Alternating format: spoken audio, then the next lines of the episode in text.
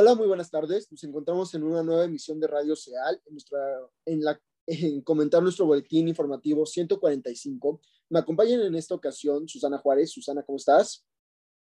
Hola, muy bien. Espero que todos estén muy bien. A su vez, también me acompaña esta Sofía Osorio. Sof, ¿qué dices? Hola Luis, todo bien. Muy contenta de estar aquí otra vez. Igualmente contento de escucharles. Y bueno, la verdad es que los temas de este boletín son interesantes, sobre todo porque abarcan como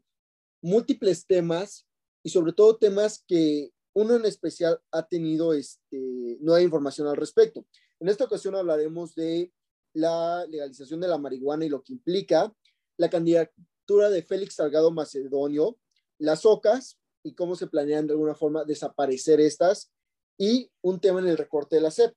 Entonces, ¿qué les parece si arrancamos con el tema de la marihuana? Y es que la Cámara de Diputados aprobó en lo general el dictamen que despenaliza la marihuana para su uso recreativo, de investigación e industrial, pero particularmente con cambios a lo que el Senado originalmente había aprobado el año pasado. Y todo esto de legalizar la marihuana obedece el mandato de la Suprema Corte que había vuelto inconstitucional la provisión de esta en el 2018.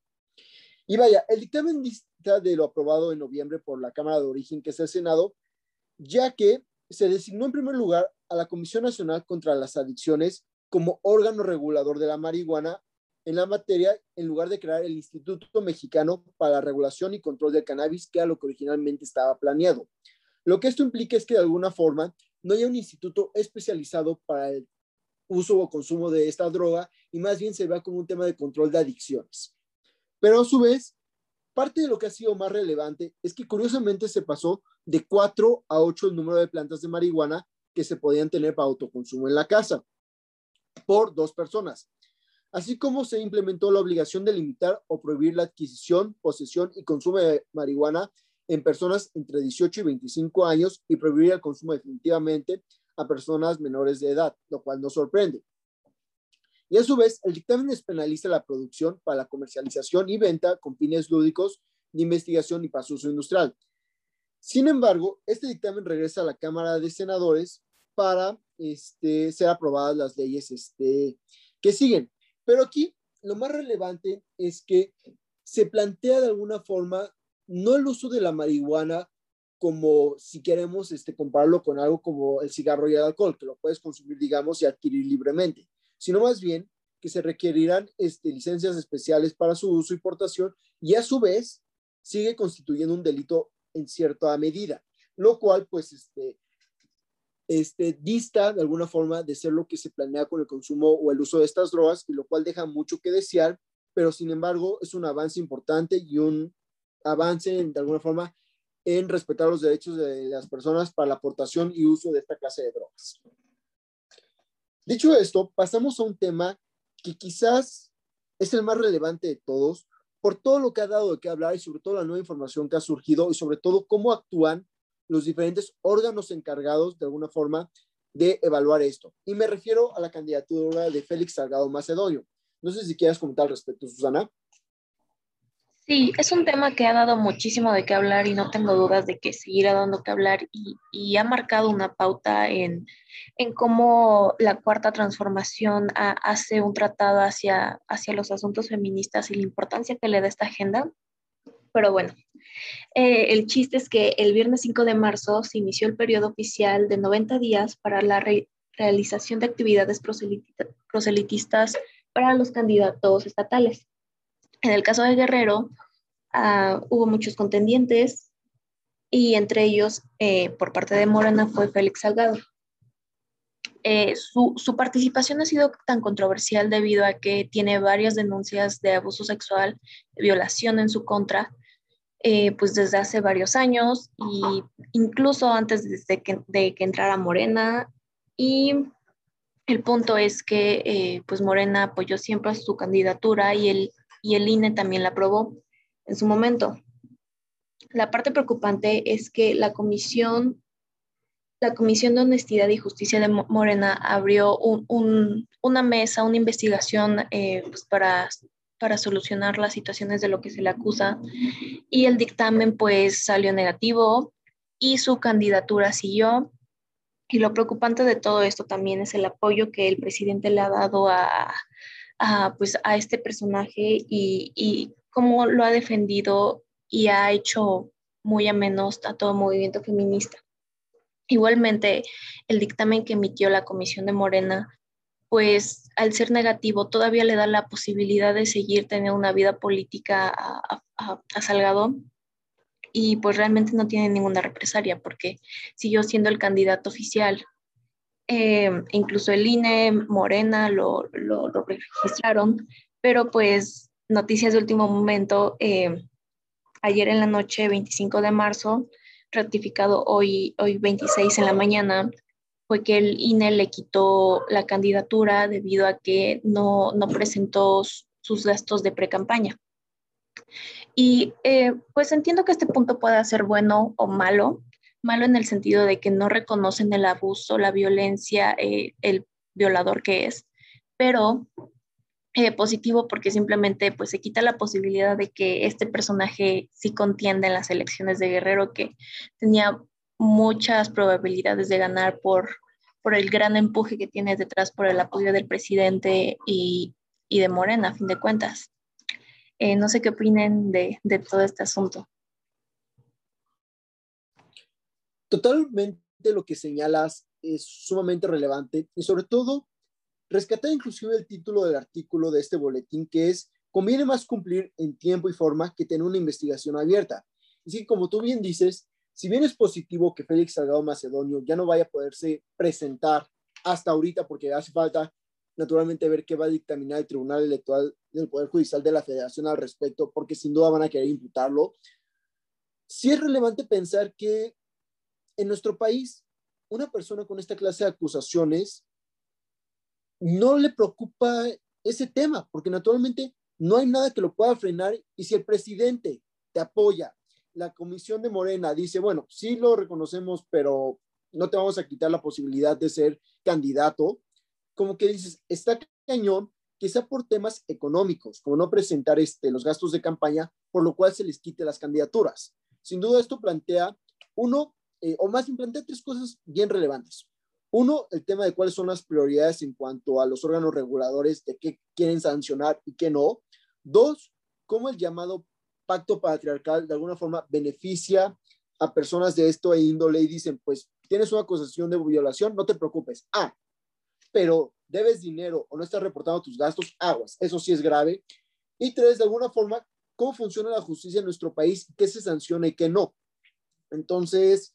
sin duda un tema hay que pensar y sobre todo ver cómo se pueden cambiar o reformular las leyes para que esto no siga ocurriendo y personas de esta índole, con esta clase de acusaciones, no lleguen a ocupar cargos públicos que sin duda sus decisiones afectan a la población en general y especialmente a las mujeres.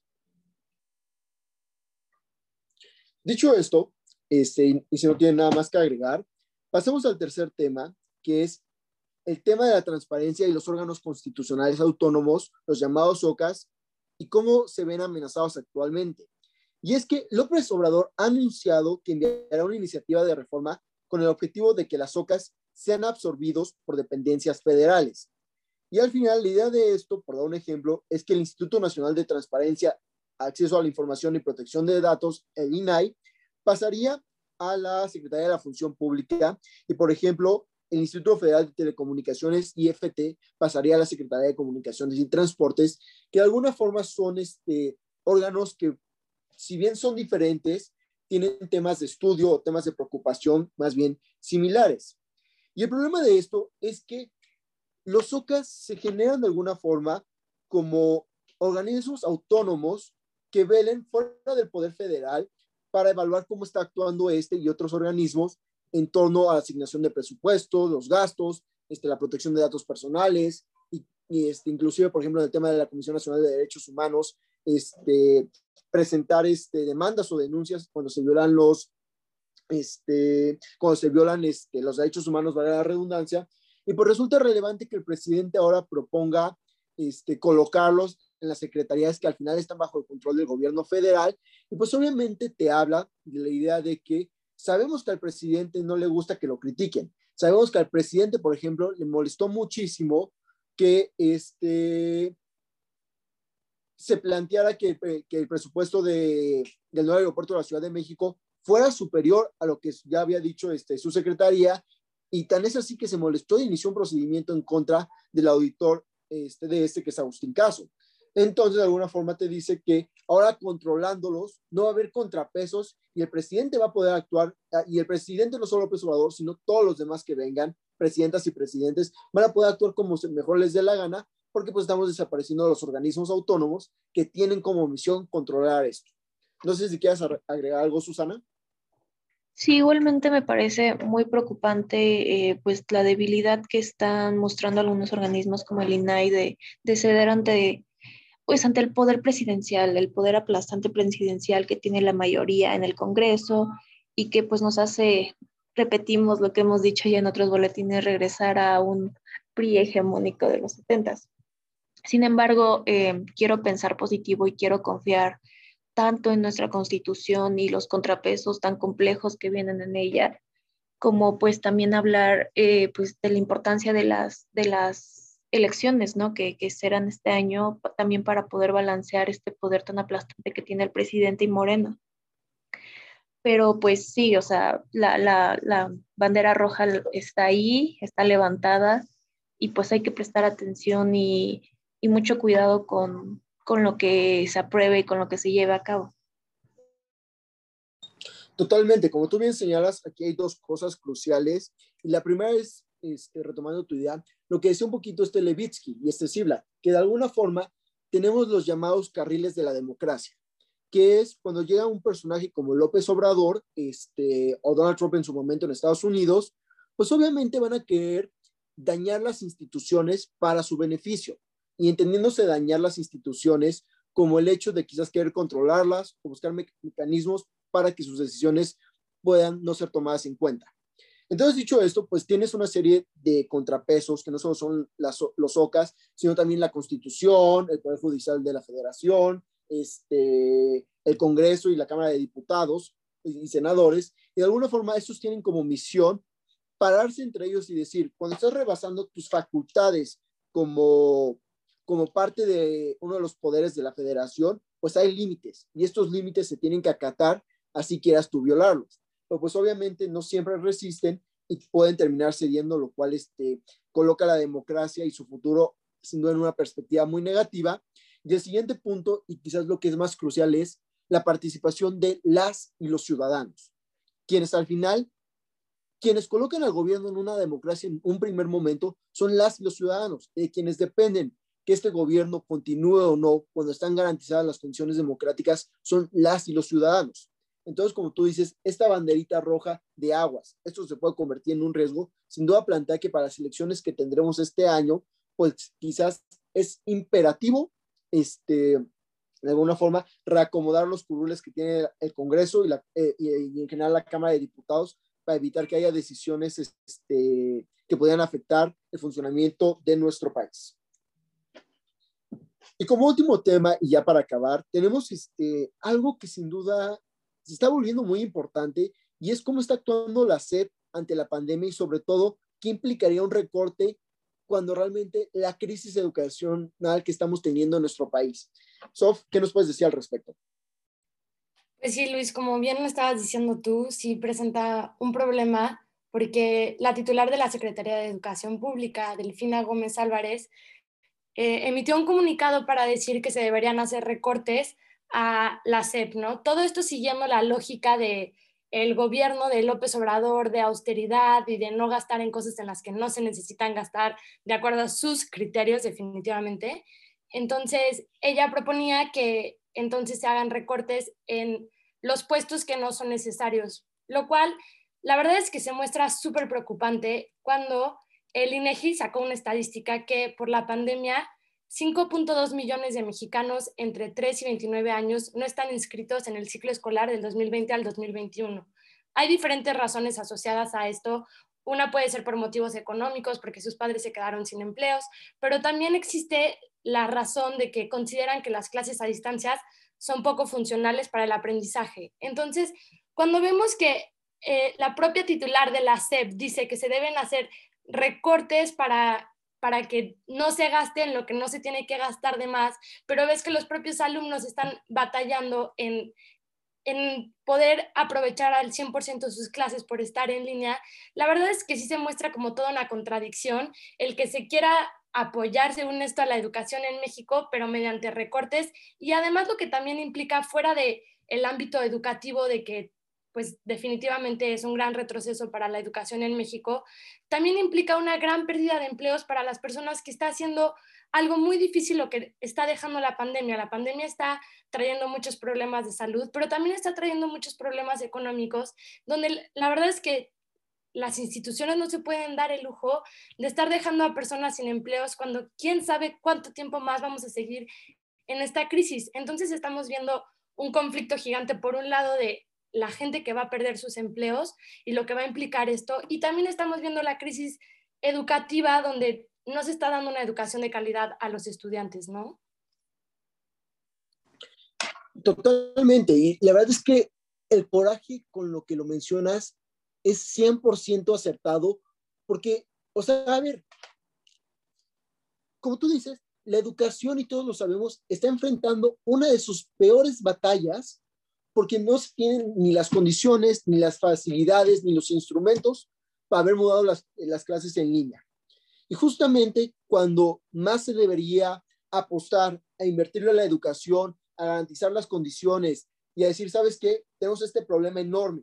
que al final no es un problema de perder un año de clases. Estamos hablando de que estamos perdiendo generaciones completas de estudiantes por la deserción escolar, porque los papás ya no lo consideran valioso, y cómo esos estudiantes de alguna forma también buscan otras alternativas, e inclusive el narcotráfico está tomando estos estudiantes para reclutarlos en sus filas y un sinfín de problemas, y resulta totalmente absurdo, como tú señalas, que ahora, este, cuando más se debería apostar por esto, digan, ¿sabes qué? Vamos a recortar el presupuesto porque pues autoridad republicana, cuando a ver, o sea, hay prioridades y sin duda una prioridad de los países en desarrollo es y debe ser siempre apostar a la educación y es algo que claramente el gobierno de México ni le importa y por lo tanto no lo está haciendo.